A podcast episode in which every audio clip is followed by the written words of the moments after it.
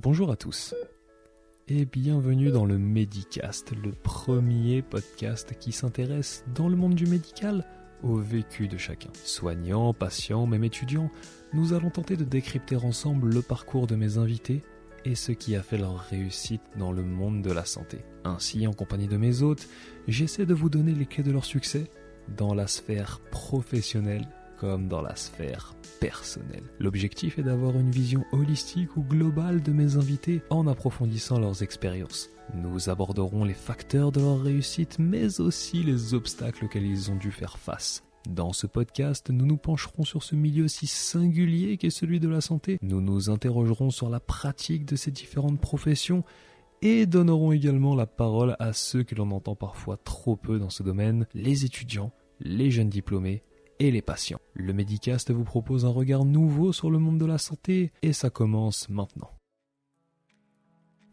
Et aujourd'hui, j'accueille Fabienne Terraneo, infirmière, maître d'enseignement et coordinatrice pédagogique à la Haute École de Santé de Genève. Enseignante très appréciée de ses étudiants, Fabienne possède une expérience dans les soins infirmiers et plus particulièrement dans le domaine des soins intensifs. Elle consacre aujourd'hui sa carrière à l'enseignement. Nous débuterons notre entrevue par une description de son parcours, puis nous poursuivrons sur l'implémentation de l'examen clinique dans la pratique infirmière et son intégration au programme de formation des futurs professionnels en soins infirmier. Ça sera l'occasion de préciser l'objectif de cet ajout et de le questionner, ou du moins de questionner sa pertinence, notamment dans la collaboration infirmier médecin. S'il y a une leçon que je retiens de cet entretien, c'est qu'il faut choisir sa voie avec le cœur. L'enthousiasme de Fabienne reflète bien sa personnalité. Une personne pleine de vie et d'une attention pour autrui qui paraît tout bonnement sans limite. Il y aurait encore beaucoup à dire pour introduire cet épisode que j'ai pris un réel plaisir à réaliser, mais je vous laisse juger de sa qualité par vous-même car ça démarre maintenant.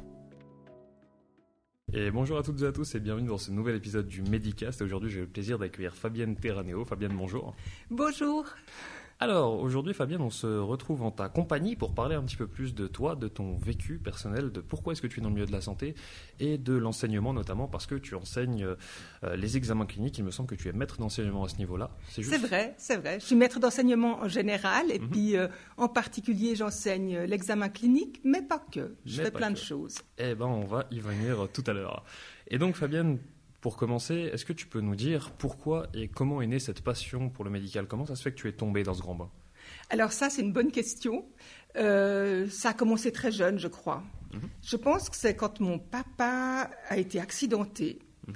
Euh, il s'est retrouvé à l'hôpital. J'avais 10 ans. Et c'est la première fois, je pense, en tout cas dont je me souviens d'avoir été à l'hôpital. Ça m'avait impressionné. Ensuite, c'est peut-être aussi parce que ma maman est infirmière. Ah. Enfin, elle était infirmière. Mhm. Donc vraiment de l'époque où encore les infirmières étaient habillées avec euh, des petits bonnets blancs sur la tête et puis des grandes robes. Mhm. Euh, ma maman, elle était infirmière en pédiatrie. Elle m'a mhm. dit, Fabienne, ne fais surtout jamais ça. et comme elle m'a dit ça, je crois que j'ai eu très envie de devenir infirmière.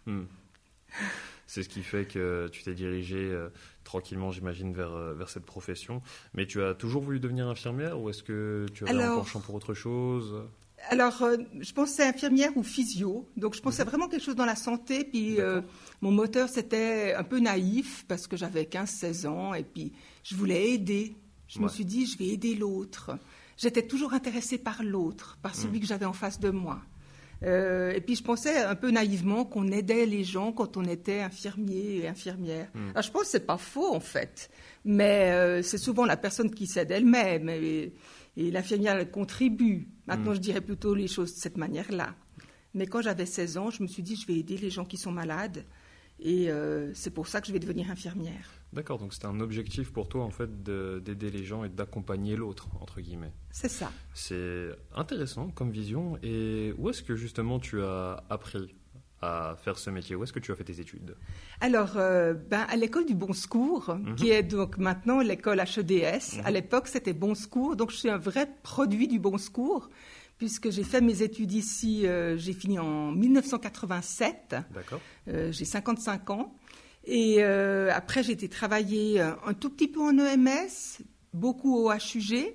Mhm. Et après, je suis revenue au Bon Secours encore à l'époque, qui est devenu HEDS. Donc maintenant, ça fait plus de 25 ans que j'enseigne dans cette école. Donc c'est pour ça que je dis que je suis un vrai produit du bon secours qui est devenu HEDS, mais ça me va aussi. Hmm.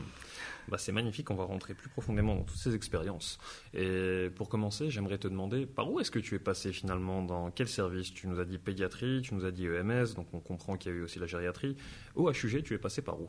Alors, la médecine interne, parce que comme jeune diplômée, pour moi, c'était là que je pensais apprendre le plus. Mhm. C'était vrai. Je pense que c'était un très, très bon démarrage de pouvoir passer par de la médecine interne. Et euh, après, j'ai été aux soins intensifs. C'était en fait mon objectif. C'est que quand j'étais étudiante, mon dernier stage de formation, je l'ai fait aux soins intensifs et j'ai trouvé ça extraordinaire. Mais je me sentais très impuissante et très démunie parce qu'il me manquait beaucoup de connaissances. Donc le stage, c'était vraiment bien juste pour comprendre ce monde-là, juste pour l'appréhender un petit peu. Mais en fait, je me rendais bien compte qu'après un stage de trois mois, je n'avais pas vraiment tous les outils pour euh, être capable de gérer un patient de soins intensifs. Hmm. Alors, je suis allée travailler en médecine, mais mon objectif, c'était vraiment d'aller travailler aux soins intensifs. Donc, je suis retournée aux soins intensifs. J'ai fait la formation d'infirmière spécialisée. J'y suis restée quelques années. Et puis après, c'est l'école qui m'a appelée. Je crois que si l'école ne m'avait pas appelée, j'y serais restée encore plus et encore plus parce que j'avais tellement de plaisir. Et à l'époque, quand l'école m'a appelée, il n'y avait pas de possibilité d'être chargé de cours comme maintenant, où on peut être un pied dans le terrain, un pied dans l'enseignement. Donc j'ai dû couper avec le terrain pour venir faire de l'enseignement. Mhm. J'ai eu une nostalgie très longtemps, très longtemps. Ça me manquait les patients. Alors, de temps en temps, j'allais en stage, très court, des petits stages comme ça, pour euh, retourner sur le terrain, voir ce qui changeait. Mhm. Euh, ma grosse crainte, c'était d'être euh, décalée avec la réalité des terrains mhm. dans l'enseignement, si je n'allais pas voir régulièrement comment les choses se passaient. Et puis maintenant, ben, je crois que je me dis, il y a un temps pour tout. C'est OK pour moi que je sois que dans l'enseignement.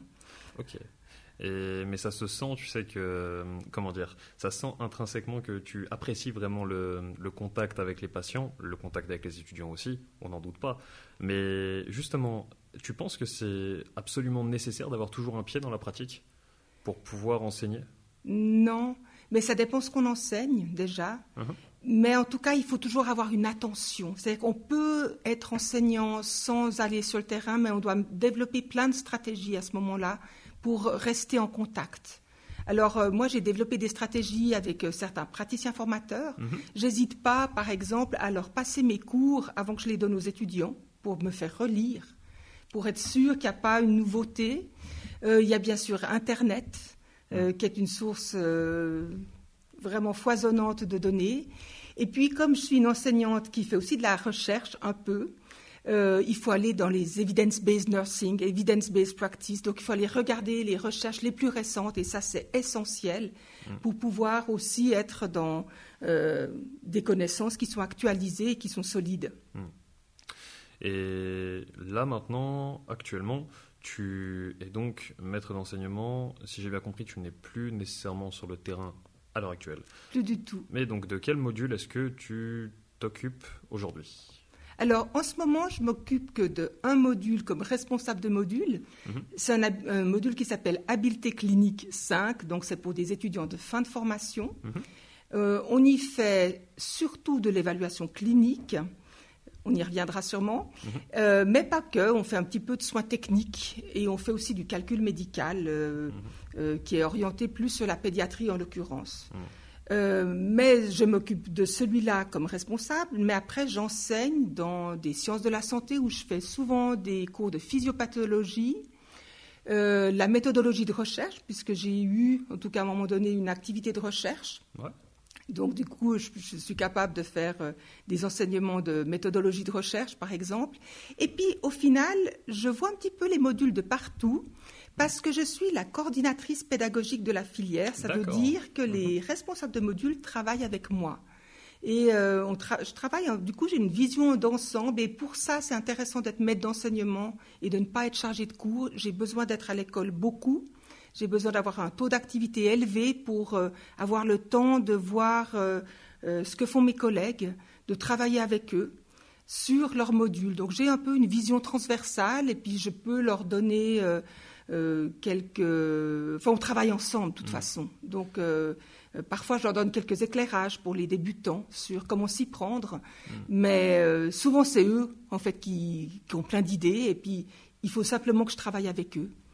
Mais c'est intéressant parce que tu nous dis justement que tu as une vision transversale qui me semble aussi globale, en somme, sur un petit peu tout l'enseignement qu'il y a donc, à l'HEDS. J'aimerais revenir sur, sur un point avant de continuer justement vers l'enseignement sur les soins intensifs. Tu nous as dit que tu as beaucoup travaillé aux soins intensifs. Comment ça s'est passé au niveau de la formation? Est-ce que c'était difficile et qu'est-ce que tu as apprécié dans les soins intensifs finalement? La formation, c'était du bonheur. Ça n'a pas été difficile. Franchement, euh, ce qui était extrêmement intéressant, puis là j'ai eu l'impression d'apprendre encore plus que tout ce que j'avais pu apprendre avant, mhm. Euh, c'était pas difficile parce que en fait j'avais une pratique de terrain. Donc tout, chaque fois qu'on fait de, la formation aux soins intensifs, ça se passe comme ça. Donc on commence comme infirmière débutante, donc non spécialisée en soins intensifs dans le service. Et puis donc on est doublé. Il y a toujours une infirmière à côté, pas bien loin, qui est ce qu'on appelle une infirmière certifiée, c'est-à-dire qu'elle a déjà suivi la spécialisation. D'accord donc on n'est jamais seul, il y a toujours quelqu'un à côté de nous qui a expérimenté, donc on apprend déjà beaucoup, rien qu'en regardant travailler les collègues. Mhm. Ça, c'est une première chose. Et puis, euh, très vite, donc, on est en formation, donc c'est par semaine de cours. Et puis, c'est des semaines de cours théoriques en lien avec la pratique qu'on a. Mhm. Donc, c'est pour ça que c'est pas très difficile au final. C'est qu'en fait, quand je suis en cours, ben, ça répond aux questions que je me pose quand je suis en pratique. Par exemple, quand j'ai un patient qui est, au début, c'est impressionnant, un patient qui est intubé mhm. et puis qui est branché au ventilateur. Le ventilateur, il sonne souvent, par exemple, mais souvent pour des raisons du style le patient tousse. C'est pas forcément euh, le patient s'est arrêté de respirer. Ce mhm. C'est pas forcément dramatique, mais au début, il faut apprendre à décoder qu'est-ce qu'une alarme pas bien grave et qu'est-ce qu'une alarme grave. Donc c'est beaucoup les sons les mhm. sons des alarmes, les sons des ventilateurs. C'est vraiment un environnement particulier où il y a beaucoup de sons, beaucoup d'alarmes différentes. Mhm. Il faut apprendre à gérer ça. Et typiquement, ben, au début, j'étais très démunie, avec un patient qui toussait. L'alarme se déclenche sur le ventilateur, là, il y a des lumières. Mhm. Et je me dis, mon Dieu, qu'est-ce qui se passe Ça, c'était quand j'étais étudiante. quand j'étais étudiante aux soins intensifs, c'était ça qui se produisait. Je ne savais pas décoder. Euh, et après, ben, quand je deviens infirmière de soins intensifs, eh ben, je travaille tous les jours avec des patients de cette nature-là. Et puis, euh, eh ben, je vais au cours et là, je commence à comprendre euh, comment est-ce qu'on fait une ventilation, comment est-ce qu'on paramètre la machine en fonction des pathologies, en fonction des pressions qui sont dans le système, mhm. en fonction surtout, et ça c'est très important, du confort du patient. Mhm. Il faut que ce patient soit confortable. Euh, puis après, il y a des, tout plein d'aspects de chiffres. Il faut que la gazométrie du patient soit OK et corresponde à l'attendu euh, euh, des normes de gazométrie, mais mhm. pas toujours. On a des fois des patients qui ont des pathologies pulmonaires importantes, qui fait que mhm. on voudra que ces paramètres soient le meilleur possible, mhm. mais ils pourront jamais être vraiment bons. Donc c'est tout un jeu comme ça de... Tout un ensemble de hauts et de bas qui... Oui. Oui. Je vois exactement un petit peu de, de quoi tu, tu, veux nous parler. Ça, t'as pris combien de temps, cette formation C'est en deux ans. Deux ans. C'est deux ans de formation et puis après, en principe, c'est au moins une année euh, sur le terrain mhm. euh, pour euh, travailler comme infirmière certifiée. Ok, magnifique. Donc là, on a une information qui vaut quand même de l'or, en tout cas à l'audio. et maintenant, pour ce qui est plus de l'enseignement, on va repartir sur euh, ton module justement qui est en lien avec les examens cliniques. Est-ce que tu peux nous dire pourquoi est-ce que c'est si important les examens cliniques? Alors, les examens cliniques, c'est très important parce que déjà, pour l'infirmière, elle se met en phase avec son patient. Mhm. C'est-à-dire qu'en fait, elle va essayer de répondre à un besoin de la personne. Mhm. Alors je dis du patient, mais ce n'est pas toujours un patient, ça peut être un résident dans un EMS, ça peut être une personne qu'on va visiter à domicile. Alors je dis patient, c'est un peu un terme générique, mais en tout cas, cette personne qu'elle va soigner et euh, qui a un besoin particulier, en général qui a un symptôme. Donc l'évaluation clinique, elle est vraiment orientée sur les symptômes de la personne et sur les plaintes et les besoins de la personne, mais en termes de symptômes qu'elle présente. Par exemple, elle a de la fièvre ou elle a une douleur quelque part. Euh, enfin, il y a toutes sortes de symptômes qu'un patient peut avoir et l'infirmière, elle doit apprendre à prendre en soin la personne en s'occupant de cette personne et en gérant le symptôme. C'est ça l'idée de l'évaluation clinique. Donc l'idée en premier, c'est surtout de prendre soin de la personne et de répondre à ses besoins par rapport à un symptôme, mhm. mais c'est aussi, c'est tout aussi important, assurer la sécurité de la personne. Mhm. Il y a une grande dame qui s'appelle Odette Doyon. Odette Doyon, elle a beaucoup écrit, elle a beaucoup fait de conférences sur l'importance de l'évaluation clinique pour assurer la sécurité de la personne. Elle dit, quand un patient va pas bien, souvent en premier lieu, et là c'est quand on est à l'hôpital, c'est l'infirmière qui est au pied du lit et qui est là en premier. Hmm. Et c'est l'infirmière qui doit avoir un regard sur cette personne. Et c'est cette infirmière qui va pouvoir alerter, appeler le médecin. Mais le médecin, il n'est pas tout le temps, lui, au pied du lit. C'est hmm. l'infirmière qui est là.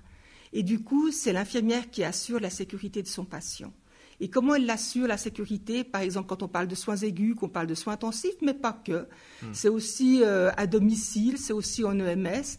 Qu'est-ce qui m'alerte comme infirmière? Qu'est-ce que j'ai repéré comme symptôme qui ne va pas ou comme signe? Ou bien ce que m'a dit la personne qui, qui m'alerte? Et puis là, quelle démarche je fais pour évaluer est-ce que c'est grave, c'est pas grave, c'est urgent c'est pas urgent? Et qu'est-ce que je peux proposer à la personne? Hmm. Donc ça nous sert à avoir un aspect réflexif et se diriger plus ou moins euh, vers euh, un certain diagnostic ou un diagnostic plutôt euh, précoce, on va dire, pour pouvoir donner plus d'informations au médecin et prendre en soin plus facilement la personne finalement. Écoute, j'aime bien ce que tu dis parce que c'est justement pas ça. Ah, bah, mais allons-y.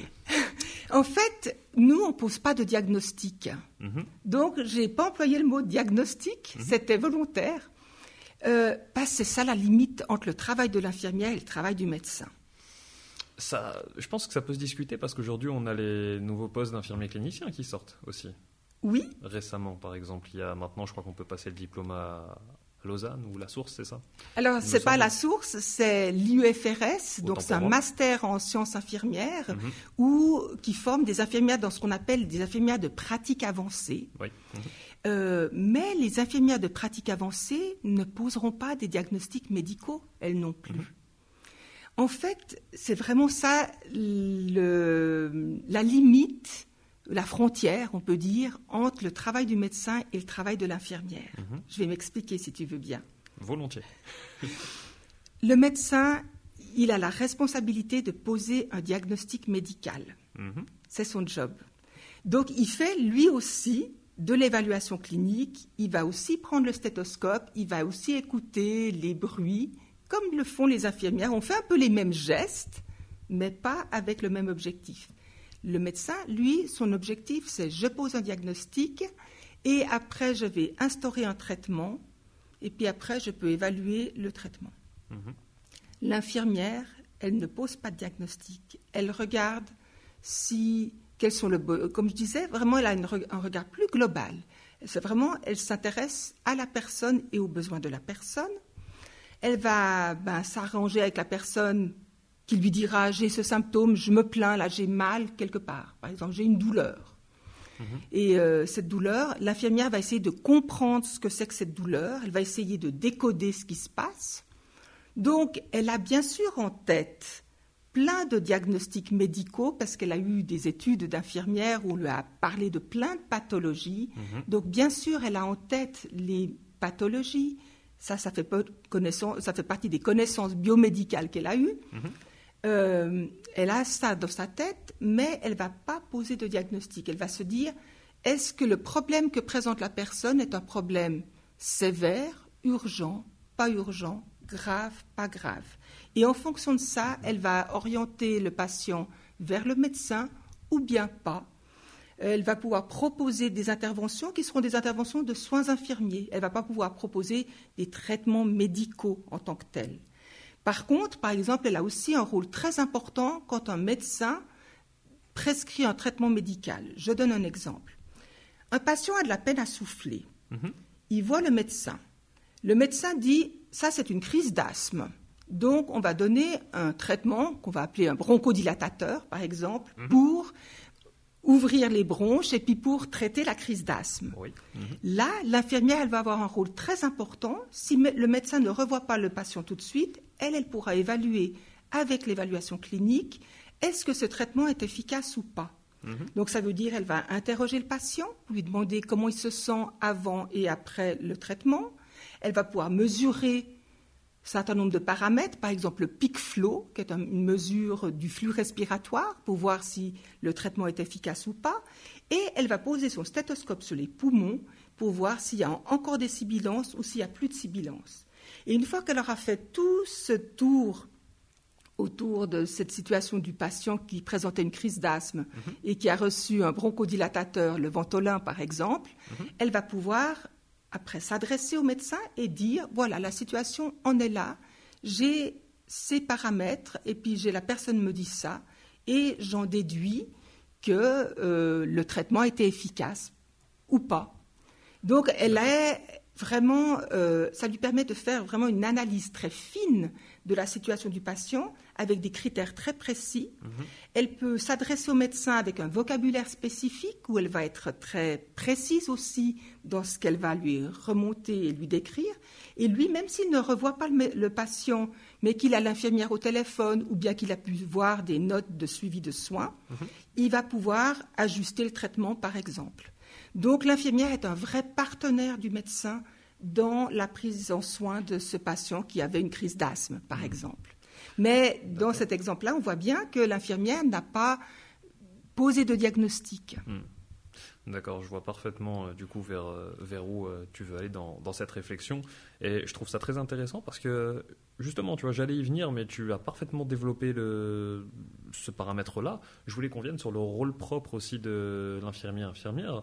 Et bah, finalement, je trouve que tu l'as très bien développé dans cette, euh, dans cette prise de parole, tu vois, au travers des examens cliniques, qui nous montre aussi que euh, l'infirmier, finalement, oui, est un partenaire du médecin dans sa manière de faire, dans sa manière d'exercer sa pratique réflexive, si j'ose dire. Oui. Et euh, qui en vient finalement, oui, à devenir un, un réel, un archétype extrêmement, j'ai envie de dire utile, même si toutes les, tous les corps de métier dans la santé sont utiles, on est d'accord. Euh, loin de moi l'idée de vouloir dénigrer qui que ce soit, euh, mais simplement que je trouve ça intéressant qu'on soit venu sur, euh, sur cette partie-là des examens cliniques et du rôle propre de l'infirmier. Et là où j'aimerais revenir maintenant, c'est les examens cliniques, théoriquement, ça s'enseigne sur la pratique. J'entends par là en labo ou autre, directement, et non pas en amphi tel quel, en tout cas pour la pratique. Mais je me demandais simplement comment s'est passé pour toi, justement, les examens cliniques, le Covid, tout ça. Comment est-ce que l'école s'est adaptée? Oui. Alors, euh, par rapport au Covid spécifiquement ou bien? Ou bien moi, comment j'ai appris à faire des examens cliniques? Alors, je te propose qu'on passe d'abord par euh, les examens cliniques et ensuite le Covid. On va passer comme ça. Hmm. J'ai appris à faire des examens cliniques quand j'étais aux soins intensifs. Avant, je ne connaissais pas du tout les examens cliniques, franchement. euh, aux soins intensifs, une des premières choses qu'on apprend très vite, c'est d'avoir un stéthoscope et d'écouter la ventilation du patient. Ça, c'est extrêmement important. Ben, tous les patients intubés, il faut vraiment écouter les poumons.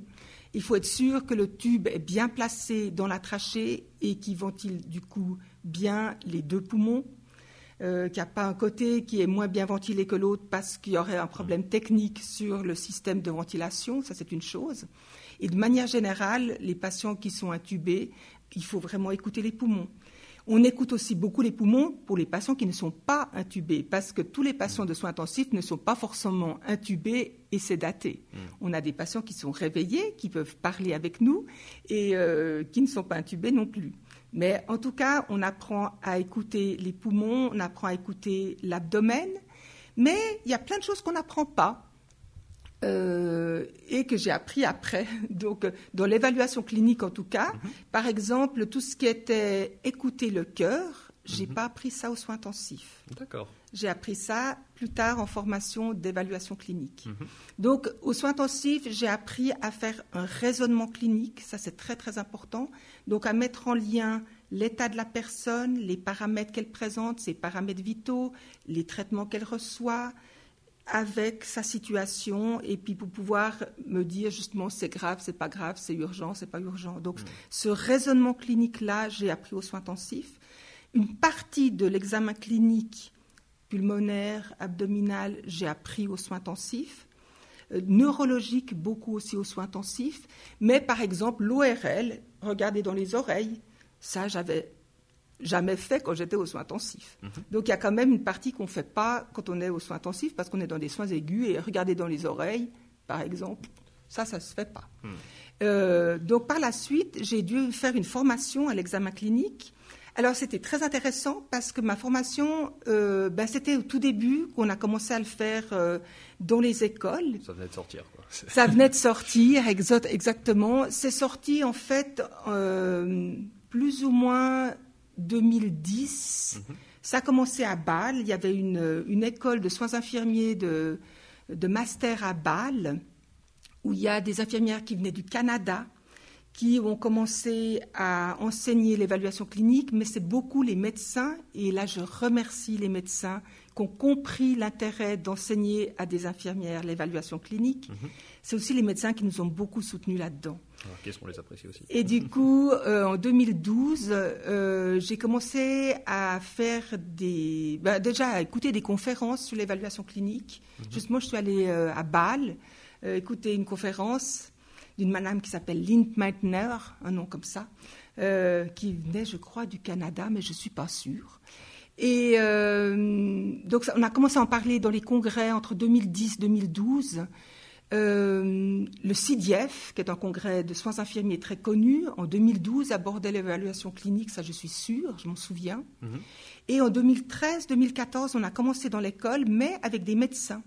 Donc on était en binôme médecin-infirmière et le médecin expliquait l'évaluation clinique d'un point de vue de l'examen physique mhm. et l'infirmière plus le volet infirmier de l'approche globale. Et on a travaillé comme ça en binôme. Moi j'ai appris comme ça pendant deux ans. Mais c'était très insuffisant euh, parce qu'il me fallait une formation beaucoup plus approfondie. En même temps, il y avait une euh, infirmière canadienne qui est venue en Suisse pour les enseignants des écoles des HES, donc pour les enseignants infirmiers des écoles HES, et euh, en faisant à peu près une dizaine de jours de formation. Donc j'étais me former pendant dix jours, mais c'est très peu, dix jours, avec cette infirmière canadienne qui avait de la pratique de l'évaluation clinique. Et donc en même temps, donc conjointement, cette formation avec l'infirmière canadienne et les binômes avec les médecins, et j'ai commencé à lire. J'ai commencé à lire le fameux bouquin de Jarvis. à l'époque, Doyon n'était pas encore sorti. Mhm. Euh, le bouquin de Jarvis était sorti en 2010. Euh, j'ai commencé à lire Jarvis, j'ai fait un binôme avec les médecins, j'ai pu travailler, elle s'appelait Andréane Tanguay du Canada, sur cette journée de, enfin, sur ces journées de formation de 10 jours. Puis j'étais très intéressée tout de suite par un CAS, donc un Certificate of Advanced Studies, euh, qui s'est mis sur pied à Lausanne et à Fribourg.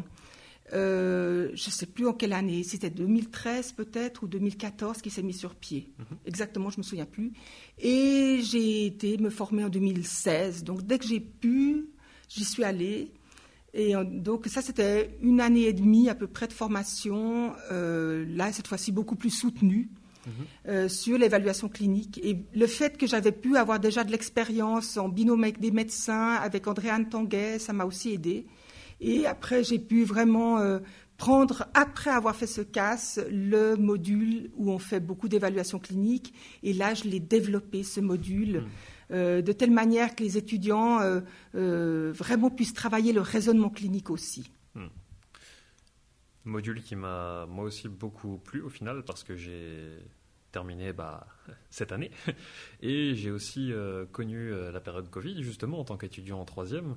Mais maintenant, j'aurais aimé qu'on en parle un petit peu, justement, de cette période Covid et des examens cliniques. Euh, dans un premier temps, comment est-ce que ça s'est passé, ne serait-ce que pour toi, cette période Covid? Et surtout au niveau de l'enseignement, est-ce qu'il y a beaucoup de choses qui ont changé? Oui, beaucoup de choses. J'ai eu une grande frustration avec la hmm. période Covid. Hmm. C'est que justement maintenant que je suis infirmière, maître d'enseignement, je ne suis pas allée sur le terrain. Ah, Donc, je hmm. n'ai pas vu de patient Covid. Et euh, pour l'évaluation clinique, pour moi, ça aurait été vraiment utile que je puisse euh, voir comment ça se passait. Euh, alors j'ai eu des retours de mes collègues et amis qui sont sur le terrain, mais c'est pas la même chose, ça c'est clair. Euh, mon travail, ben, je, t'ai dit tout à l'heure que je suis coordinatrice pédagogique. Donc, pendant la période Covid, mon travail, surtout, ça a été de travailler avec les responsables de modules sur tous les modules qui ont dû basculer du jour au lendemain, mais comme tout le monde, hein, mm. on a dû basculer en distanciel d'un jour à l'autre euh, au 15 mars. Mm. Et euh, ça, c'est une sacrée expérience où on a été entre nous, je pense, très solidaires, les enseignants, où l'équipe, elle a donné à fond, vraiment tout le monde s'est donné à fond. Les chargés de cours sont allés sur le terrain, mais bien plus que d'habitude encore, ils étaient très sollicités. Euh, les maîtres d'enseignement, ben, on a essayé de, soutenir ces collègues qui partaient sur le terrain, nous en prenant plus de place sur l'enseignement.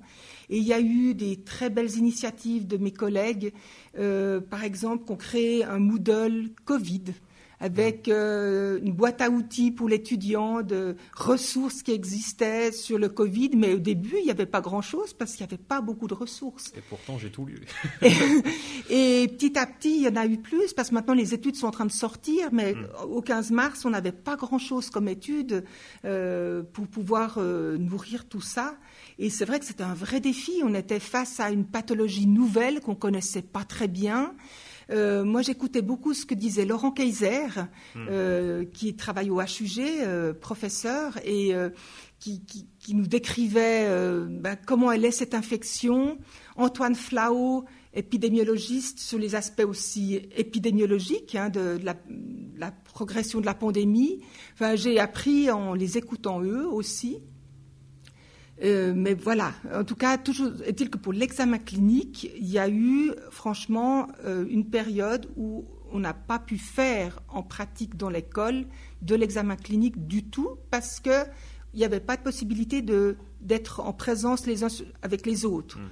Et c'est pas possible de faire de l'examen clinique à distance, ou en tout cas c'est très difficile. Euh, pour des étudiants, ils doivent pouvoir toucher, voir, observer, entendre, écouter. Tu me diras si tu es, d'accord avec moi, mais... totalement, totalement. C'est-à-dire qu'à distance, je trouve ça clairement bah, pas possible en fait. Mais hum, heureusement du coup qu'on avait terminé aussi, euh, comment dire, il me semble hein, qu'on avait terminé euh, tous nos cours pratiques à ce niveau-là, qu'on avait tous pu les réaliser. Mais maintenant, la question que je me pose, c'est on va, est-ce que dans l'école, on va quand même continuer à le faire en pratique oui. Malgré tout, on va d'autant plus, hmm. D'autant plus, c'est devenu encore plus important.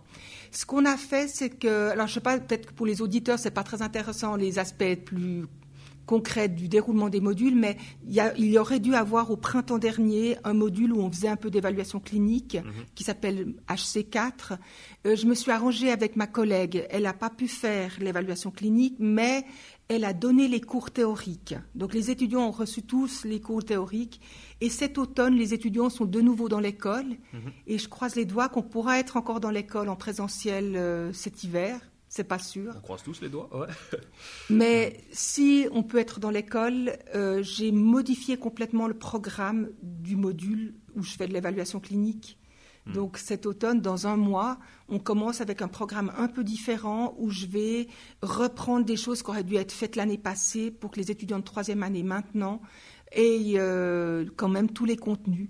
Donc ils finissent leur formation avec le même niveau que d'habitude quand même, mais simplement on a dû se réajuster entre ma collègue et moi de telle manière que les étudiants aient quand même un suivi et puissent, puissent vraiment faire euh, l'évaluation clinique quand même. Je dis quand même, et c'est d'autant plus important qu'on sait que par exemple avec ces patients qui ont des Covid, euh, l'évaluation clinique, elle devient majeure. Mm-hmm. C'est des patients, s'ils décompensent, la décompensation est extrêmement rapide.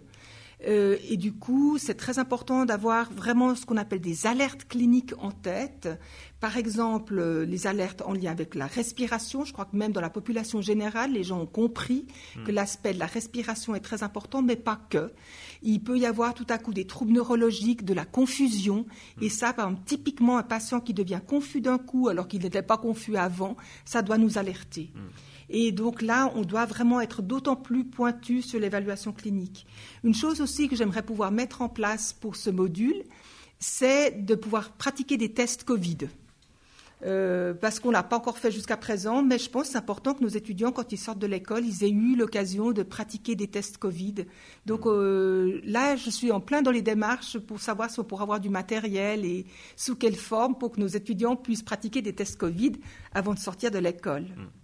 Et justement, Jusqu'ici, on, enfin, on a vraiment une discussion assez euh, riche à ce niveau-là et on parle aussi beaucoup des étudiants et c'est quelque chose qui revient beaucoup chez toi, notamment. J'ai presque envie de dire encore heureux hein, pour en mettre d'enseignement qu'on s'inquiète des pour les étudiants. Mais j'ai envie de te demander, est-ce que tu as senti une différence dans la santé mentale des étudiants ces derniers temps? Est-ce que tu as pu observer euh, une augmentation peut-être de leur anxiété ou ne serait-ce que de leur sollicitation? Auprès des professeurs lors des cours ou autres oui, je suis peut-être pas la bonne personne pour ça parce que euh, comme je faisais beaucoup de la gestion des modules, mhm. je n'en ai pas vu beaucoup. Ceux que j'ai vus, j'ai essayé de privilégier quand je pouvais de les rencontrer mhm. parce que euh, donc je, faisais des petites rencontres individuelles par rapport au travail de bachelor, qui les travaux de bachelor qui se sont poursuivis. J'ai pu voir les étudiants quand même mhm. et j'ai senti chez eux un besoin de bah, d'être là, hmm. même tout simplement même de venir à l'école, euh, de rencontrer le prof. Il y a une chose qui a été très importante pour ceux qui ont terminé récemment. Ils sont partis sans qu'on ait pu vraiment terminer. Hmm. Et ça, pour moi, c'était triste. Euh, c'était triste, je pense, pour eux, c'était triste pour moi. J'ai parlé avec ceux que j'avais en travail de bachelor. Et ce qu'on a fait, c'est que la dernière rencontre qu'on a fait ensemble, je suis venue avec des petits biscuits et avec euh, un petit jus comme ça. Puis on a fait une espèce d'apéro pour se dire au revoir. Hmm. Euh, j'avais l'impression que c'était très important de pouvoir se dire au revoir. Et euh, ça, j'ai pu le faire avec quelques-uns d'entre eux, ceux avec qui j'avais des liens plus forts parce que j'avais des suivis de travaux de bachelor. Hmm. Puis pour ceux qui ont été à distance, euh, pendant plusieurs mois, puis qui sont revenus pour faire des habiletés cliniques. Ceux-là, je les ai vus au mois de juin. J'ai senti chez eux une soif d'apprendre comme j'avais jamais vu. Hmm. Euh, ça, comme je disais au début, ça fait plus de 20 ans que j'enseigne, et là, ils étaient tellement, on dirait, au taquet. Ils étaient au taquet. Euh, on leur donnait des ressources à regarder sur la plateforme informatique, sur Moodle, avant de venir au cours, mais ils avaient tous regardé les cours avant. Alors que d'habitude, euh, ah, il n'y en a pas autant. la même. Complètement. Mm. C'était pas la même. Et là, vraiment, ils, s'étaient tous préparés. Mm. Et puis, ils avaient des questions. Puis, ils avaient envie de faire. Et ça, j'avais jamais vu ça. Euh, ça a été une espèce de marathon où les mm. étudiants, ils étaient à fond. Du coup, les profs, je crois que ça nous a boosté aussi. On avait aussi tellement envie de les voir. On était à fond. Donc on a fait des habiletés cliniques, ça s'appelle HC4 pour les mhm. initiés, mais dans un format totalement différent d'habitude, mais ça a marché du tonnerre de Dieu. Hmm. Génial. Donc finalement, il y a aussi des, choses qu'on peut retenir euh, en bien malgré tout. Et la morale de l'histoire, bah, si jamais vous avez Fabienne comme euh, prof pour le suivi de bachelor, eh bah, préparez-vous à avoir des petits biscuits et une boisson à la fin. Ça peut toujours servir. Hein. Soyez gentils avec Fabienne, surtout. Euh, donc maintenant, on va passer un petit peu plus, euh, si tu le veux bien, à la dernière partie de ce podcast qui est plus sur ta vision des choses et sur quelques informations, si j'ose dire, personnelles. Est-ce que tu peux nous citer un moment qui a été marquant dans ta carrière?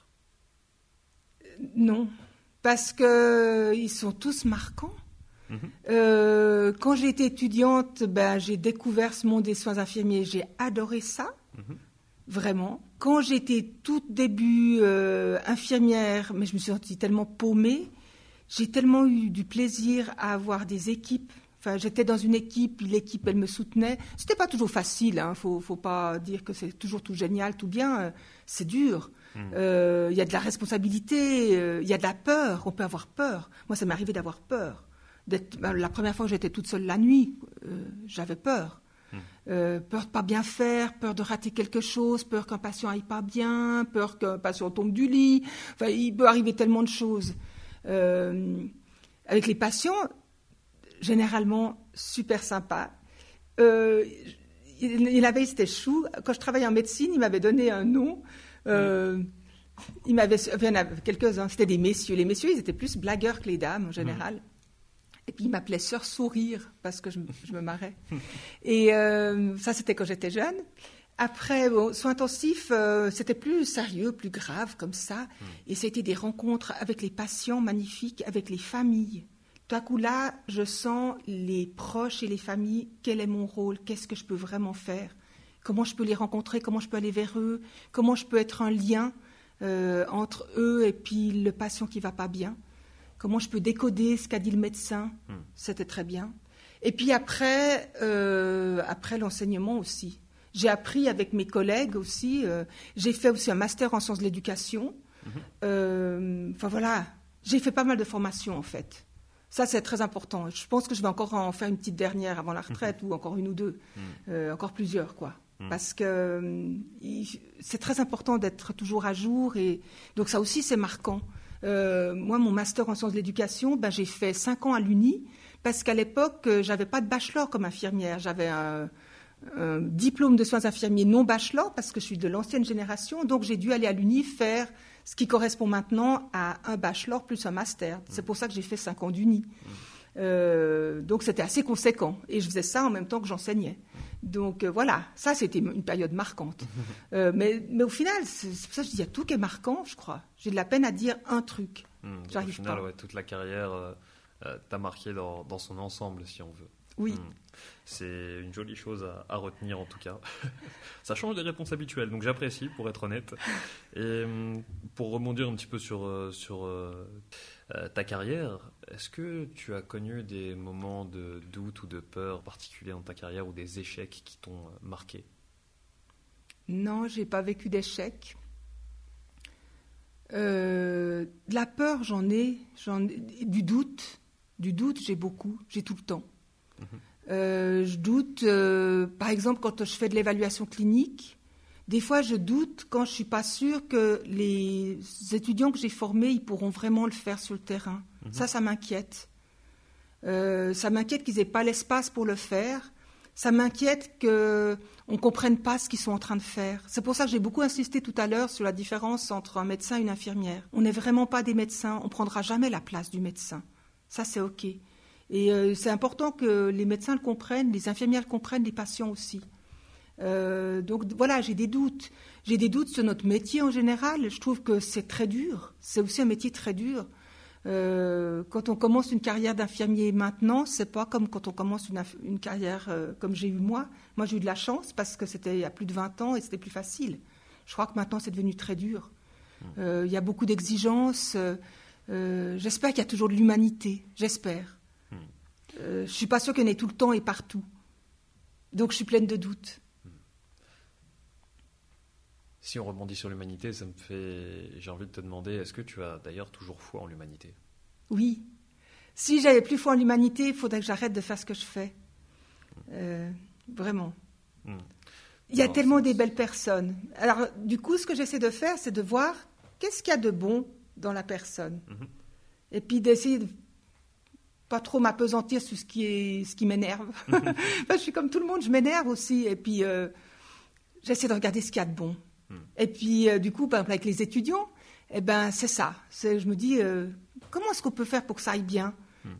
J'ai une responsabilité. L'étudiant en face, il a une responsabilité pour que ça se passe bien. Mais la plupart, ils sont tellement chouettes. Ce que je regrette, ah oui, j'ai des regrets. Euh, je regrette que maintenant les étudiants, euh, ils, sont beaucoup, ils sont nombreux, c'est pas de leur faute. Je veux dire, ils, peuvent rien. Les groupes sont très importants, mais du coup la rencontre avec les étudiants est beaucoup plus difficile euh, parce que on les connaît pas. Autrefois, quand j'ai commencé comme enseignante, je connaissais le prénom de mes étudiants et du coup je les tutoyais. Hmm. Maintenant, j'ose plus parce que je sais même pas leur prénom, alors je peux pas les tutoyer. Hmm. et du coup, ça, c'est peut-être quelque chose où ça manque un peu d'humanité. Euh, un peu un anonymat. Ouais, tu regrettes en fait de ne plus avoir cette même proximité qu'avant. Complètement, hmm. complètement. Est-ce que tu recommanderais les métiers de la santé à ton entourage du coup? Ce que je recommande, c'est que chacun doit faire ce qu'il a envie de faire. Hmm. Et euh, ça, c'est le plus important. On s'éclate dans ce qu'on aime. Donc, il euh, faut faire ce qu'on aime si on peut le faire. Hmm. On a vraiment de la chance ici quand on peut faire ce qu'on aime. Il y a plein de gens qui font des métiers, ils ne les ont pas choisis. Et euh, ça, c'est moins drôle, quoi, franchement. Donc, il faut faire ce qu'on aime. Hmm. Et si on a envie d'être infirmier, ben pourquoi pas hmm. Pourquoi pas, après tout autant euh, aller jusqu'au bout des choses. Et bon, quitte à vouloir faire un métier difficile, hein, tant qu'à faire, autant aider les autres. Euh, là, on va changer un petit peu de registre. Mais hum, pour parler un petit peu plus de, toi en, particulier, est-ce qu'il y a une pensée humaine que tu trouves insensée? Euh, J'aime pas quand on juge. Quand on juge quelqu'un, c'est ça que tu veux dire? Potentiellement. Mhm. Par exemple, la violence. La violence, c'est toujours un signe qu'il y a quelque chose qui ne va pas. Il faut aller chercher derrière. Mhm. Mais en tout cas, tout ce qui est violent, eh ben, il faut travailler avec ça. Mais il ne faut pas l'accepter, la violence. Euh, mais je ne sais pas si c'est ça que tu veux dire. Si, potentiellement. Je mhm. n'attends pas une réponse particulière, mais plus un développement euh, de ta part. Et on va dire que je suis plutôt satisfait de la réponse de toutes les manières. Ton film ou documentaire préféré? Ah Je sais pas. Il y a plein de choses. Hmm. Euh, non, franchement, il y a plein de choses. Moi, j'aime beaucoup la nature. Mhm. Euh, par exemple, un truc que j'avais trouvé génial à l'époque, euh, la marche de l'empereur. Je ne sais pas si tu connais avec une histoire de pingouin. Mhm. Une musique magnifique. La musique, je suis très sensible à la musique. Ça, c'était par exemple un documentaire que j'avais trouvé fabuleux. Hmm documentaire qu'on ne peut que vous recommander d'aller regarder, du coup, finalement. Et est-ce qu'il y a une personne ou un livre qui t'a particulièrement inspiré tout au long de ta vie et de ta carrière? Je lis beaucoup. Je lis plein de choses. En ce moment, je lis plutôt des polars mhm. parce que comme ça, je pense aussi à autre chose et puis je fais pas que des lectures professionnelles. Donc des fois, ça me fait du bien. De... Du coup, euh, ma, lecture, elle est très euh, c'est pour des loisirs, quoi. Euh, là, je viens de lire euh, un bouquin que j'ai bien aimé, qu'une de mes collègues m'a passé d'ailleurs, euh, sur des femmes, sur des trajectoires de femmes, qui s'appelait Les Victorieuses, mhm. de Laetitia Colombani. J'ai trouvé, c'est un, livre qui fait du bien, un petit livre pas long. Mhm. Et puis c'est sur des trajectoires de femmes, une à l'armée du salut, mhm. et l'autre, je ne sais plus très bien, mais très sympa, par exemple. Puis autrement, moi je lis la Bible. Hmm, d'accord. C'est quelque chose qui t'a aidé particulièrement dans la vie de tous les jours? Ça m'aide tous les jours. Mais je la lis pas assez. je la lis pas beaucoup en fait. Mais quand je la lis, ça me fait du bien. Hmm. Et puis j'aime bien la lire avec d'autres. Hmm. C'est pas de le lire tout seul et puis d'être dans son petit coin. Je partage avec d'autres autour de ça. Et est-ce que tu as une phrase qui t'accompagne justement chaque jour ou qui t'a donné beaucoup euh, euh, d'espoir ou d'envie durant euh, justement cette longue carrière que tu nous racontes? Ben, Ce que je te disais tout à l'heure, euh, il y a toujours quelque chose de bon en la personne. Hmm. Ça, ça m'accompagne. Est-ce que tu aurais un conseil à donner à ceux qui hésitent à se lancer justement dans cette formation d'infirmier infirmière? Moi, je pense qu'ils doivent écouter leur cœur. Ils doivent vraiment euh, aller là où ils ont envie parce que ça n'a pas une, carrière facile forcément. C'est un métier dur, c'est confrontant. Euh, c'est confrontant aussi par rapport à nous-mêmes. On est confronté à la mort. Ça veut dire qu'on doit être aussi assez au clair sur notre propre mort. Et ça veut dire comment aussi après je peux accompagner la mort des autres, par exemple. Donc c'est pas facile quand on est jeune. Et puis on va être confronté à des personnes qui sont âgées, qui sont malades, euh, qui, vont peut-être mourir. Euh, avec des proches qui seront tristes ou qui seront fâchés. On, doit faire avec tout ça, avec des, des fois des collègues pas sympas, ça existe, des horaires durs. Euh, donc, il faut être très motivé.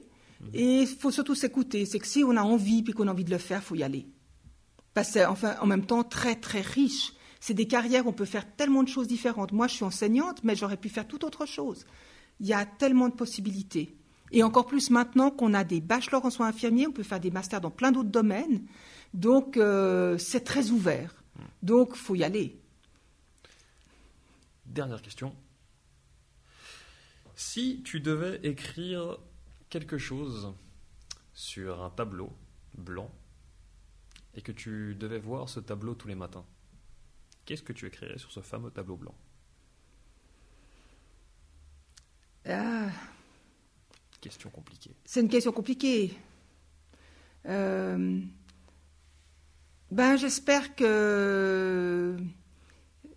Il faudrait que je me mette quelque chose pour moi, en tout cas d'être attentive à l'autre et de pouvoir avoir euh, toujours quelque chose de positif à donner à l'autre et puis recevoir de l'autre quelque chose de positif. Hmm. Donc, ça serait une petite phrase comme ça. Hmm. Reçois de l'autre ce qui est positif et donne à l'autre ce qui est positif. Quelque chose comme ça, je pense. Mais je te dis ça aujourd'hui, demain je te dirai autre chose. Mais c'est déjà quelque chose de relativement appréciable et ça continue toujours, si tu veux, sur ce fil que tu nous as donné tout au long de, cette interview et de cet épisode du podcast, qui va d'ailleurs devoir prendre fin sous peu. Mais avant cela, Fabienne, j'aimerais te laisser peut-être un petit mot pour la fin. Euh, je te laisse dire absolument tout ce que tu veux. Eh ben, mon seul regret de cette rencontre, c'est que je t'ai pas entendu toi. Euh, alors qu'on on a travaillé ensemble, tu as été mon étudiant, et puis euh, j'espère qu'en dehors de ce podcast, tu auras encore l'occasion de me redire comment ça a été pour toi cette formation, puis si euh, je peux apprendre des choses de toi pour que je puisse faire mieux euh, avec les prochains étudiants que je vais rencontrer. Eh bien, écoute, euh, nous ferons ça sous peu, nous en discuterons. Euh, j'invite même les autres étudiants bah, de ma volée, du coup, à faire un retour, pourquoi pas. Et puis, je pense que nous allons mettre fin à cet épisode euh, dès maintenant. Je te remercie infiniment, Fabienne, d'avoir accepté mon invitation sur cet épisode du podcast. C'est moi qui te remercie, vraiment. Merci beaucoup. Et sur ce, je pense que je peux vous dire au revoir à tous et à la prochaine. Nous voilà arrivés à la fin de cet épisode et je tiens à vous remercier pour le précieux temps que vous nous avez accordé et votre écoute attentive. Si tout cela vous a plu, je vous invite à vous abonner pour ne pas louper les prochaines sorties. Et si vous souhaitez me soutenir, vous pouvez également prendre 30 secondes de votre temps et me laisser un avis sur la plateforme d'écoute de votre choix, Spotify, Apple Podcasts, Deezer ou autre. Ce qui d'une part m'aidera énormément et votre avis comptant beaucoup pour moi, je suis à 100% preneur de vos retours. Vous pouvez aussi me contacter sur Instagram ou LinkedIn si vous souhaitez me faire un feedback par exemple ou me proposer des invités. Je suis tout oui. le Medicast ou Guillaume Ismaili. Pour terminer, je pense que chaque personne détient un potentiel sans limite en lien avec sa propre histoire et que notre capacité de progression est tout bonnement exponentielle. Faites ce qui vous passionne, prenez soin des autres et surtout prenez soin de vous. Vous étiez sur le Medicast en compagnie de Guillaume Ismaili. Je vous souhaite tout de bon pour la suite et à bientôt j'espère.